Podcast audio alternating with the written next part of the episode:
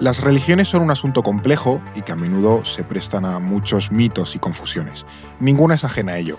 Será por corrientes en el cristianismo, por ejemplo, pero el Islam eh, tiene un estigma particular. Y por eso, hoy en No es el fin del mundo, vamos a hablar de la diferencia entre suníes y chiíes. EO me explica, la versión corta de No es el fin del mundo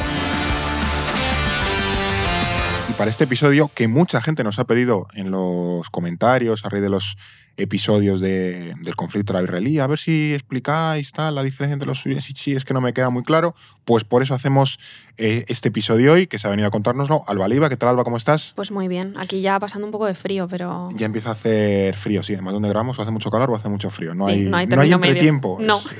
son climas extremos. Eh, pero bueno, por, por empezar dando como un, un marco basiquísimo, quiénes son los suníes y los chiíes. Vale, pues empezando por lo básico, porque luego se viene un culebrón que vamos a flipar, pero bueno. ríete tú de Juego de Tronos, pero total, Total, total, Bueno, pues a ver, los suníes y los chiíes son las dos eh, principales ramas del Islam. Vale. Es decir, que no son las únicas. Hay que, esto lo tenemos que ser claros, pero bueno, estas son como las mayoritarias, las, más, las más conocidas y también las que dan más pie a, error o a, o a concepciones, a, confusiones. Entonces, bueno, pues mm, conviene saber qué son, ¿no? Y a ver, pues los suníes constituyen la corriente mayoritaria, estos son los que más, dentro de la religión musulmana. Representan en torno al 87% del total de los musulmanes. una mayoría muy grande. Sí, mayoría, muy mayoría. Eh, su nombre proviene de la suna, que es un término que significa tradición y que alude a las enseñanzas, eh, dichos y aprobaciones de, Mahoma. Eh, por lo tanto, la Suna es el código de conducta que deben seguir los musulmanes en el día a día, basado pues, en la vida del profeta. Y junto con el Corán eh, es la base del Islam. debido a esta devoción por la Suna, por la tradición, se considera que los suníes son la rama ortodoxa del Islam. Los suníes son los seguidores de la tradición. por su parte, los chiíes representan cerca del 13% de los musulmanes a nivel mundial serían como la segunda rama más, más importante. Y la palabra chi viene de chía, que no es la especie no esta, no es lo de comer, eh, es, una, es una palabra que significa partido o facción.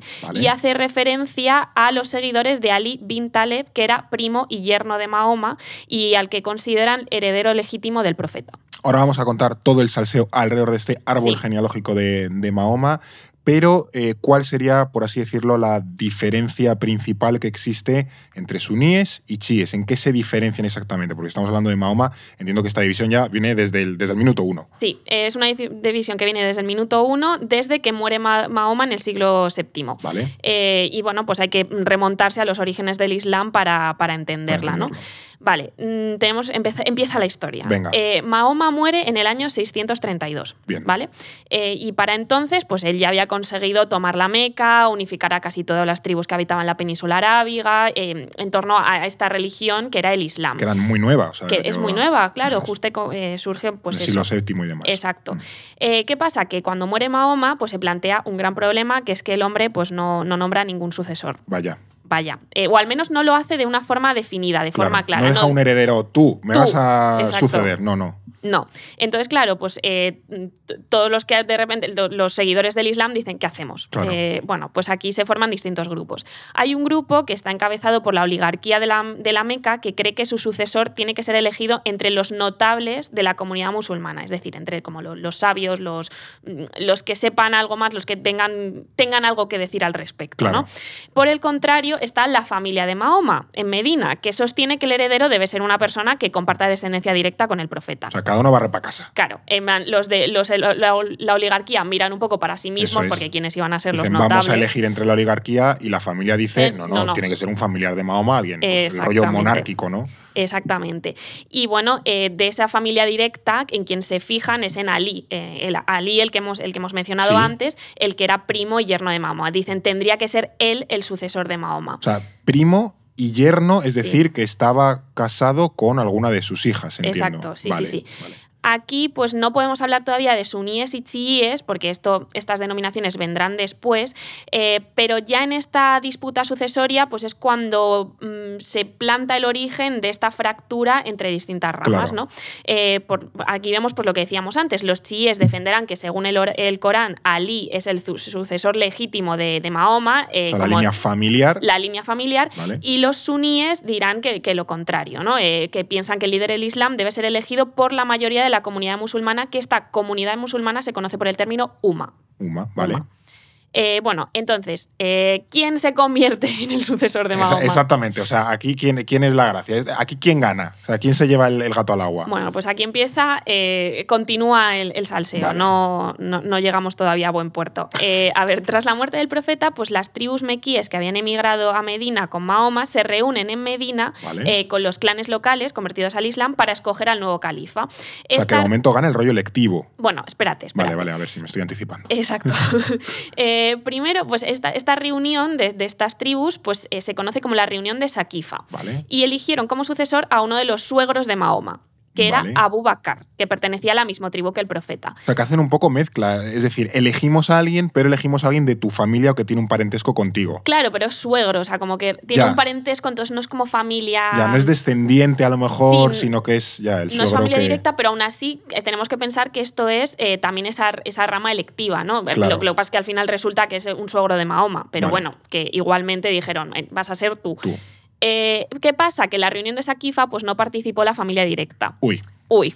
Eh, ni tampoco Ali, entonces, claro, aquí empiezan a cocerse las Ali empieza un poco a mosquearse. Sí. Ali, Ali les cuece. Y lo que le queda. Ya. Eh, por eso, para ellos, pues este evento eh, supone como una usurpación del derecho legítimo de Ali a liderar el Islam. O sea, tienes a la familia directa diciendo tiene que ser él y, los, y las tribus en plan, no. Sí, sí, sí, lo voy a guardar en la carpeta de me la suda. claro, eh, va a ser Abu Bakr. Bueno, pues Abu Bakr, ¿qué pasa? Que apenas dura un par de años y le sigue Omar, otro suegro del profeta. Aquí ya empezamos a intuir, o ya, ya sabemos, que, que Mahoma tenía distintas, tenía distintas mujeres, por tanto, una familia como más extensa. Entonces, otro de sus suegros, Omar, pues eh, sucede a Abu Bakr. Vale. Eh, el caso es que Omar, pues, ¿qué pasa? Que también muere sin designar un sucesor. Pero vamos a ver, chavales, pero que ya os ha pasado una vez, que nos pase dos, por Dios. Exacto. Pero sí que nombra a un consejo de notables para que lo elijan. Entonces, bueno. Gracias, Omar, por, por pensar un poquito en eso. Y bueno, de este consejo pues está dominado por, por la oligarquía de la Meca. Eh, y esta oligarquía eligió a Otman, del clan de los Omeyas, que nos sonará mucho si hemos estudiado todo el tema de al Es muy de primero de bachiller eso, o cuarto de la ESO. Eh, claro, entonces eligen a Otman de este clan por delante de Ali. Ali está todo el rato que no le elige nadie. Ya. Entonces, pues mal. Ali en plan, yo, yo, yo, como cuando sacan a jugar al fútbol eh, y no, nadie elige a Ali. Exacto. Eh, para colmo, Otman eh, relega a Ali a una posición secundaria, o sea, le ofende todavía más. Eh, ¿Qué pasa? Que el califa Otman es asesinado en el año 656, 56, claro. o sea, tenemos ya dos muertos y un asesinado. Exacto. Y Ali todavía sigue ahí eh, postulándose, el eterno candidato. Exactamente. Pero espérate que ahora llega su momento de gloria. Y entonces el Consejo, ante la situación de inestabilidad, decide nombrar califa a Ali. Vamos, a por fin. A la cuarta, Ali ahí. Y entonces este momento es muy importante porque para los chiíes, eh, Ali fue el primer líder del Islam después de Mahoma. Claro. O sea, el primer imán. ellos no reconocen ni a Abu Bakr, ni a Omar, eh, ni a, ni a Otman como líderes legítimos, aunque fuesen antes y los designasen antes. O sea, en, su, entiendo su visión y para mí tiene sentido que, jolín, al final, si tú defiendes a Ali, todo empieza cuando Ali es nombrado califa, que lo que hubiese antes pues eran unos igual. Claro, eran NPCs del, del Islam. Exacto. ¿Qué pasa? Que esto dura poquito no podía ser de otra manera, esto dura poco. Dos muertos y una asesinada, pues a lo mejor Ali eh, ya se lo tenía que venir oliendo. Claro, había gente que no, se quedó contenta con esta designación de, Ali como, como, líder, y entonces entre ellos había uno que se llama Muawiyah, gobernador omeya de Siria y primo de Otman, que se revela contra Ali, al que considera cómplice de su asesinato. Eh, se produce así la primera fitna o guerra civil entre los musulmanes. Y entonces, bueno, aquí hay una serie de batallas y mm, al final eh, Muawiyah y Ali acuerdan que la cuestión sucesoria se va a someter a un arbitraje. Bueno, bien. Pues bueno, llegan ahí una especie de, de, acuerdos. claro. ¿Qué pasa? Que bueno, aquí hay también, aquí también empezamos a ver como otras escisiones eh, y cómo nacen pues otras ramas también del Islam. Un ejemplo, por ejemplo, es que varios partidarios de Ali consideran que solo Alá eh, podía determinar la justicia de una muerte, así que se escinden y forman una de las primeras ramas del Islam, los, los Harijis. Estos eran un poquito puristas, ¿eh? Claro. Eh, estos sí que se consideran la, tercera rama del Islam actualmente, son súper minoritarios, pero bueno, pues también para tener en cuenta que, también son hay los originals del, Islam, sí, claro. Sí, sí. Entonces, bueno, eh, y además están, hay muchos de ellos tienen como mucha presencia en el mm. sultanato de Omán. Ah. Así que si alguna vez alguien lee algo sobre Omán y ve esto de los harijis, pues viene de aquí. Que están todos ahí. Claro. Eh, pero bueno, eh, bueno, y luego también hay otras ramas, por ejemplo, como, como el sufismo. Sí, que lo hemos mencionado en el capítulo de, Marruecos, pero esto al final es más una interpretación de cómo es la doctrina islámica que no tanto una corriente, ¿no? no, no, es una rama aparte, de hecho. No es una forma de entender la religión que no tanto una, una vía, porque al final sunis y chiíes lo que hemos visto es que tienen como un corpus y unas ideas como muy, muy claras y, muy evidentes. Claro, esto es más una filosofía, se, asocia mucho con el misticismo y hoy en día. Eh, hay los, los sufíes, eh, muchos de ellos son suníes. Hay algunos también que son chiíes, entonces es como más pues, como hacer una práctica, ¿no? Pero bueno. Eh, vale, seguimos con el, seguimos con el culebrón. Eh, el, todo esto concluye, o sea, eh, hemos que... estamos, nos hemos quedado, por así decirlo, para, para hacer un poco de previously on, no es el fin del mundo, historia del Islam, que hay un, hay un pique, básicamente, entre Muawiyah y Ali, sí. porque tienen que, y, van a llegar a un arbitraje para decidir si al, al anterior califa se lo cargaron, quién se lo cargó, y sobre todo quién es el sucesor legítimo de ese califa asesinado. Nos hemos quedado aquí. Ahora, ¿qué pasa? Vale, pues el arbitraje, eh, redoble de tambores, eh, concluye que el asesinato, el asesinato de Otman es injusto y que a Ali no le corresponde el título de califa, pero a Muawiyah tampoco. O sea, ni para ti ni para el otro, a ninguno. ¿Qué pasa? Que bueno, Ali es asesinado en el 661 y ah. Muawiyah se ve con vía libre para quedarse con el poder y fundar el califato Omeya. Entonces, bueno, pues al final el arbitraje tampoco importa ¿Quién mataría a Ali? Guiño, guiño. Claro. Eh, y bueno, de la facción vencedora, pues de esta facción vencedora de, de pues surgirán después los suníes y los perdedores serán los chiíes. Vale. Eh, el conflicto no termina aquí, por supuesto. Eh, años después, el hijo de Ali, Hussein, reclamó el trono eh, que, que, había heredado, heredado, el hijo de Muawiyah. Yazid. O sea, ya estamos como en una generación siguiente, el hijo de Muawiyah versus el hijo de Ali. Exacto. O sea, la segunda ronda Exactamente. del pique. Eh, ambos bandos pues vuelven a enfrentarse y de nuevo los chiíes eh, fueron derrotados. Y además aquí hay, un, hay una cosa muy, muy importante que es que Hussein, el hijo de Ali, fue masacrado y decapitado por sus enemigos y este episodio lo conmemoran hoy en día los chiíes, que es el día de la Asura. Eh, que es una la batalla de Kerbala creo que es. Sí, es una festividad súper importante en el chiismo, pues viene de esto, viene de... Estos son los tíos que se van como azotando la espalda, o sea, es una imagen un poco cruenta y un poco gore. Sí, Sí, exactamente. De, eh, autosufrimiento, autoflagelación y tal, y el día que fuimos derrotados. Bueno, pero que luego al final también todo el tema esto de los, de los mártires y, del, y de la autoflagelación y tal también lo vemos en el cristianismo, o sea, que es una forma de celebrar sí, sí, sí. que no es tampoco ajena a tal. Pero lo que pasa es que sí que estas imágenes de la Sura suelen llamar mucho la atención, de uy, estos. o sea, que ya Con, con el hijo de Muawiyah que ya es del, de la parte Omeya, del califato Omeya, y el hijo de Ali, aquí ya es donde se empieza a dividir todo y donde ya queda Ahí un ya poco se establece, establece los, suníes, y los chiíes. Vale. Y mm, más allá de estas disputas políticas, dinásticas, personales, familiares, ¿hay alguna diferencia más entre los suníes y los chiíes? Pues a ver, hay diferencias doctrinales, pero tampoco son tan importantes. O sea, no, no, se diferencian tantísimo en el fondo. La más destacada tiene que ver con el rol de los imanes. Eh, para, para, los chiíes, el imán es un líder espiritual infalible al que rinden culto. Esto es muy importante, ¿no? Son los sucesores legítimos de Mahoma y los intermediarios entre el pueblo y Dios. Entonces son figuras muy, muy importantes, muy significativas. Además, también creen que existe un imán oculto que volverá al día del juicio final eh, para gobernar el mundo. Eh, mientras tanto, es un rollo muy mesiánico. Exacto. Un poco, iba a decir, crístico. O sea, no es que esté oculto de que se ha escondido detrás de un matorral, sino que, sino que tiene que volver eso como el Mesías, la nueva venida, que es el judaísmo el, o el cristianismo lo tiene, la, la, venida del Mesías y la llegada como del, del, mundo definitivo, donde todo es maravilloso. Exacto, aquí es cuando, además, esto es interesante porque si comparamos religiones, pues vemos que hay relatos que, eh, salvando las distancias, se parecen entre sí. Entonces, eso es. Bueno, si no me equivoco, Jesucristo es un profeta del Islam. O sea, hay, hay, tradiciones, claro, todo surge con el judaísmo, estas son religiones semíticas, todo surge con el judaísmo, el cristianismo coge algunos elementos del judaísmo y el Islam coge algunos elementos tanto del judaísmo como del cristianismo. Exactamente. Em, bueno, y luego, por ejemplo, para los suníes, el imán pues, es simplemente quien dirige la oración en las mezquitas. O sea, no es un, no es un elemento, una figura tan es un funcionario, básicamente. Exacto, es alguien que, bueno, pues que guía la oración y ya está, ¿no? De hecho, consideran que los chiíes son unos herejes por, por venerar a estas figuras tanto, ya que para ellos pues solo Alá es infalible y Mahoma es el único intermediario entre Alá y sus fieles. Entonces, como que dicen, no, no, no, tampoco vamos a prestar tanta atención a estas figuras porque que en el fondo estamos como quitándole mérito al rol de Alá, que es más importante.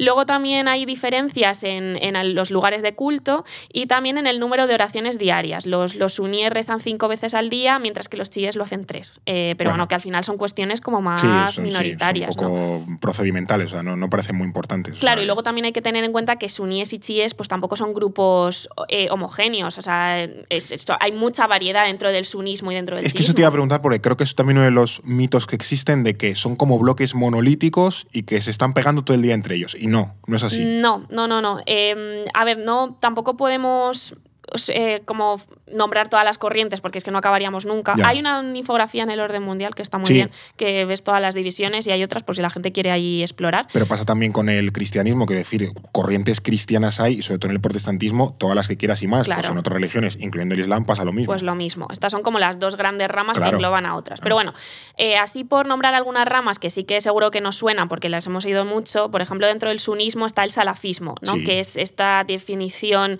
eh, o sea, ellos defienden una interpretación literal y ortodoxa del Corán y de la Suna y bueno, pues esto sirve de, inspiración para el terrorismo yihadista, de mm. grupos como Al-Qaeda o el Estado Islámico. Otra, por ejemplo, que suena mucho es el wahabismo, eh, muy muy importante en Arabia Saudí, que es también una doctrina religiosa como más... Muy rigorista. Muy rigorista, ¿no? Muy, de, muy leer el Corán tal mm. cual y interpretarlo tal cual. Mm. Y estos son corrientes suníes. Y por ejemplo, los chiíes, ¿qué corrientes tendríamos? Aunque a pesar de que eso, que hemos dicho que son poquitos, son minoritarios, pero bueno, también tendrán sus diferencias. Vale, pues eh, los suníes, las eh, perdón, los chiíes, las principales corrientes son los ismaelíes, especialmente los imamíes o duodecimanos, que estos suenan, un, suenan un poquito, ¿no? Y estas ramas difieren en su interpretación sobre la línea sucesoria de los imanes y en quién consideran que es ese imán oculto del que hablábamos antes, ¿no? Eh, que aparecerá el día del juicio final. O sea, todos defienden que el sucesor legítimo de Mahoma es, es Ali, pero luego hay como cuestiones como esto del imán oculto en las que ya no se ponen tan de acuerdo. O sea, Ali bien, el imán oculto ya, bueno, tenemos nuestros debates y no sabemos muy bien quién, quién será.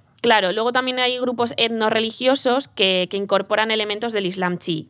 Eh, un claro ejemplo, que también seguro que suena mucho, son los alawíes en Siria, que, han estado vinculados históricamente con la familia al-Assad. Esto es lo típico de la familia al-Assad, son alawíes. ¿no?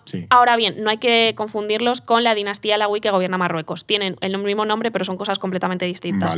Luego también están los zaidíes en Yemen, los drusos en Líbano, los alevíes en, las regiones kurdas del sureste de Siria. O sea, ya aquí ya nos vamos como a pueblos que tienen un elemento también un poco étnico, pero que eh, están muy ligados a un islam eh, chi. Y como muy particular, ¿no? Que han evolucionado ya integrando sus propias costumbres y sus propias dinámicas que no se rigen a la, a la ortodoxia o al, al, canon que hemos explicado del Juego de Tronos islámico. Este Exactamente, se generan unos sincretismos muy regionales y bueno, pues ahí ya puedes explorar cada uno y tienes, tienes de todo. ¿Y, dónde están situados? ¿Cómo se reparten geográficamente los suníes y los, y los chiíes? ¿Hay algún sitio donde predominen más, menos? Aunque si los suníes son el 80 y no sé cuánto por ciento, pues están en todos lados. Claro, eso te iba a decir, que al final la mayoría de países musulmanes son, son suníes, porque son el 87%, pues es así. Por, narices. Pero bueno, eh, uno de los más destacados pues es Arabia Saudí, que además es el guardián de los santos lugares de la Meca y de Medina, pero bueno, también están Qatar, Emiratos Árabes, Egipto, Jordania, Palestina, los países mm. africanos, los istanes, Indonesia, o sea, la mayoría es suní.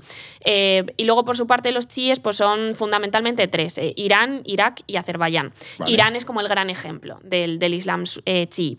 Eh, pero bueno, pues también hay presencia muy importante de chiíes en Siria, en la parte occidental de Yemen, que esto es solo de los rebeldes hutíes, pues son chiíes. Sí, lo en las noticias que, que, que son chiíes. O luego Líbano, que por ejemplo Hezbollah pues es eh, milicia em, musulmana chií. Entonces, bueno, pues hay países que tienen unas mayorías bastante significativas, o bueno, unas minorías así de, pero como que están, un poco, están sobre todo concentrados en Irán los chiíes, pero luego también están un poco repartidos por ahí por, por la zona. Hay como grupillos que se han se han, quedado ahí descolgados. Vale, y, de todas formas me pregunto también hasta qué punto estas divisiones religiosas eh, son determinantes en las eh, relaciones entre países musulmanes, porque se habla mucho de como si fuesen clubes de fútbol, ¿no? Los chiíes van todos juntos, los suníes van todos juntos y no. Hemos visto, hay mil ejemplos históricos actuales de que chiníes y suníes se alían o se pelean, o suníes se pelean entre ellos o chiíes se pelean entre ellos, o sea que no es, no es determinante. Claro, esto es algo que tenemos que hacer mucho énfasis siempre, porque cuando analizamos Oriente Próximo siempre es la de la diferencia entre chiíes Muy y suníes. esencialista. No, no, no, no, no, no. Es una región mucho más compleja en el que obviamente la religión y estas diferencias pues tienen su papel, pero yo no diría que es el papel más importante, ¿no? Al final tenemos que pensar que los países eh, chiíes y suníes pues no son enemigos irreconciliables que están condenados a, enfrentarse eternamente. Y que en muchos casos viven juntos, chiíes y suníes en un país, entonces que tampoco... Claro, además se suele simplificar en una rivalidad regional que existe, que es la de Irán y Arabia Saudí, ¿no? Como Arabia Saudí como el ejemplo, eh, los líderes del Islam suní e Irán como los líderes del, Islam chií. Pero incluso en esta rivalidad entre Irán y Arabia Saudí hay más componentes que no, no son necesariamente religiosos, ¿no? Mm. Y luego, pues lo que tú dices, hay países donde, donde conviven suníes y chiíes. Y un ejemplo actual que vemos hoy en día es que Hamas, eh, que es una milicia mm, suní, está apoyado militarmente por Irán y Hezbollah, que son chiíes. O sea, que al final lo que les une es esa rivalidad o esa es estar en contra del Estado de Israel o esa idea de estar en contra de que son antioccidentales o que identifican que Estados Unidos es el enemigo. recuerdo, por ejemplo, en la guerra del Alto Karabaj de hace poco entre Armenia y Azerbaiyán, que Azerbaiyán e Irán en teoría son chiíes, pero Irán no apoya a Azerbaiyán quien sí apoya a Azerbaiyán es Turquía, que es, eh, son suníes. Exactamente. Entonces, es como, claro, ¿no? si, si todo lo vemos como en bloques homogéneos, nada en Oriente Próximo tiene sentido porque no funciona bajo esas Claro, claro, claro. Y sobre todo que también esto mm, habla de ver Oriente Próximo como una. siempre desde la religión, ¿no?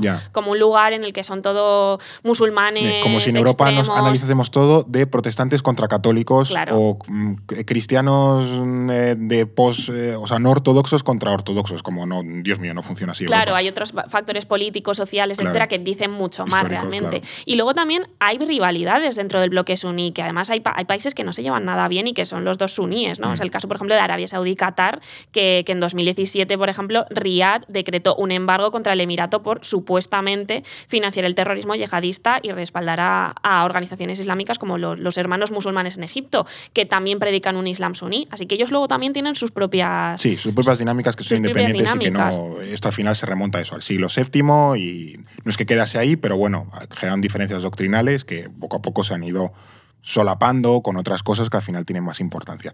Yo creo que no recuerdo ahora quién nos pidió resolver esta duda, pero bueno, yo creo que ha quedado muy claro qué diferencia hay entre suníes y chiíes y sobre todo cómo esa diferencia influye en el mundo de hoy, que creo que es lo, lo interesante. O sea que muchísimas gracias, Alba, por, por contárnoslo con tanto detalle y tanto salseo. Gracias a vosotros. Y a ti también que nos estás escuchando o nos estás viendo a través de YouTube, pues muchísimas gracias por, por estar ahí. Recuerda seguir al, al canal si nos escuchas en Spotify, en Evox, en Apple Podcasts o en Amazon Music, que creo que estamos hablando también en Amazon. Y si nos viendo o si nos quieres ver, pues vas a YouTube y nos tienes ahí. Y de momento, en los próximos días, estaremos aquí de vuelta en más episodios de No es el fin del mundo. EO me explica, en No es el fin del mundo, un podcast para comprender en 10 minutos las ideas y conceptos que mueven la realidad internacional. Producido por The Voice Village. Dirección Eduardo Saldaña. Conducido por Fernando Arancón y guion de David Gómez y Alba Leiva. Producción ejecutiva Ricardo Villa. Diseño de sonido y sintonía original Pablo de Diego.